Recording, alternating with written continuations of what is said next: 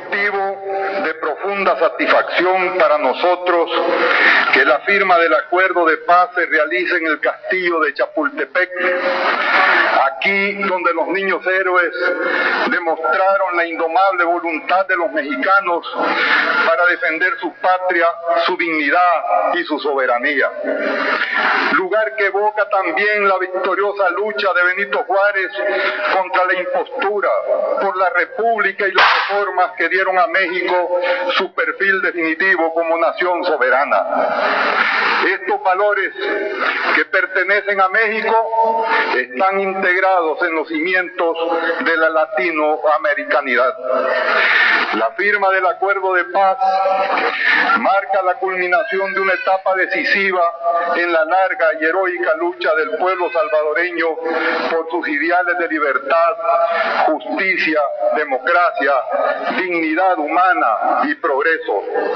Ha sido la rebeldía indomable de miles y miles de salvadoreños, en su mayoría jóvenes y también niños como los de Chapultepec, la que ha conducido a que la nación pacte este nuevo consenso que asegura a todos sus hijos iguales derechos de participación en la conducción del país. Lo principal de este logro es el fin de la hegemonía militar sobre la nación civil, el final de una larguísima época durante la cual fueron ahogados los ideales liberales de los próceres de la independencia en beneficio de una minoría opulenta apoyada en la fuerza que llegó a volverse insensible al clamor del pueblo laborioso y pobre. Durante muchísimo tiempo, una y otra vez, los salvadoreños intentamos cambiar esta situación por vías pacíficas, incluso electorales, pero estas puertas fueron cerradas. Fue necesario que nos alzáramos empuñando las armas para abrirlas y no nos arrepentimos de ello. La lucha armada revolucionaria en las condiciones de El Salvador ha sido necesaria y legítima. La voluntad de llevarla inclaudicable hasta el final es el mérito de miles de combatientes del FMLN, apoyados en todos los momentos y circunstancias por el pueblo civil a costa de inmensos sacrificios y sufrimientos. Es el mérito del movimiento popular que mantuvo en alto su lucha y su bandera reivindicativa a pesar de todas las adversidades. Rendimos un emocionado homenaje a todos los caídos y a todas las víctimas, a todo el pueblo por su sacrificio y apoyo. Lil Milagro Ramírez, Luis Díaz, Rafael Arce Sabla, Felipe Peña, Rafael Añada Carranza, ofrendaron sus vidas tempranamente por los ideales que hoy están comenzando a realizarse. Cuando era difícil siquiera imaginar este momento, ellos simbolizan a todos nuestros caídos y simbolizan la unidad de las filas revolucionarias sin la cual no estaríamos ahora en esta solemne ceremonia de significación internacional.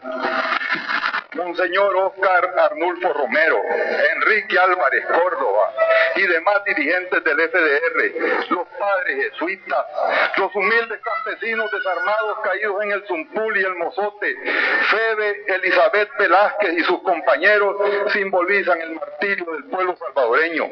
La Comandancia General del FMLN expresa su reconocimiento a nuestros combatientes y jefes, en su mayoría surgidos del pueblo campesino por haberse constituido en un formidable y excepcional ejército guerrillero, verdadero forjador de esta paz justa y transformadora que ahora comienza. Esta ha sido y es una lucha cuyas motivaciones y causas están fincadas muy hondamente en nuestra realidad nacional. Su rebeldía, determinación, tenacidad, su convicción libertaria y reformadora anduvieron desde hace mucho antes por los cuatro rumbos de nuestro continente en Simón Bolívar, Francisco Morazán, Benito Juárez, José Martí, César Augusto Sandino, Agustín Farabundo Martí y tantos otros venerados latinoamericanos inquebrantables abanderados del futuro. Los acuerdos que hemos firmado contienen el diseño del nuevo país que deseamos los salvadoreños, de la vida que queremos vivir los salvadoreños.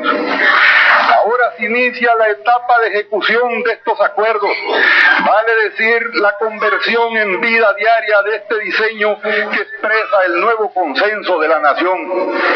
El FMLN está consciente de los riesgos y dificultades, de los obstáculos a vencer para que esta obra sea realizada cumpliendo en letra y espíritu los documentos firmados. De ello dependerá la estabilidad, la solidez de la paz y el futuro de la patria. Por eso deseamos expresar nuestra voluntad de cumplir y de hacer los esfuerzos que sean necesarios para que todos quienes están comprometidos con los acuerdos los cumplan también a cabalidad. El cumplimiento de los acuerdos necesita de una constante atención de la comunidad internacional en términos de apoyar fuertemente al secretario general de las Naciones Unidas en su responsabilidad de vigilar y verificar este proceso y aportar recursos en favor de la reconstrucción del país.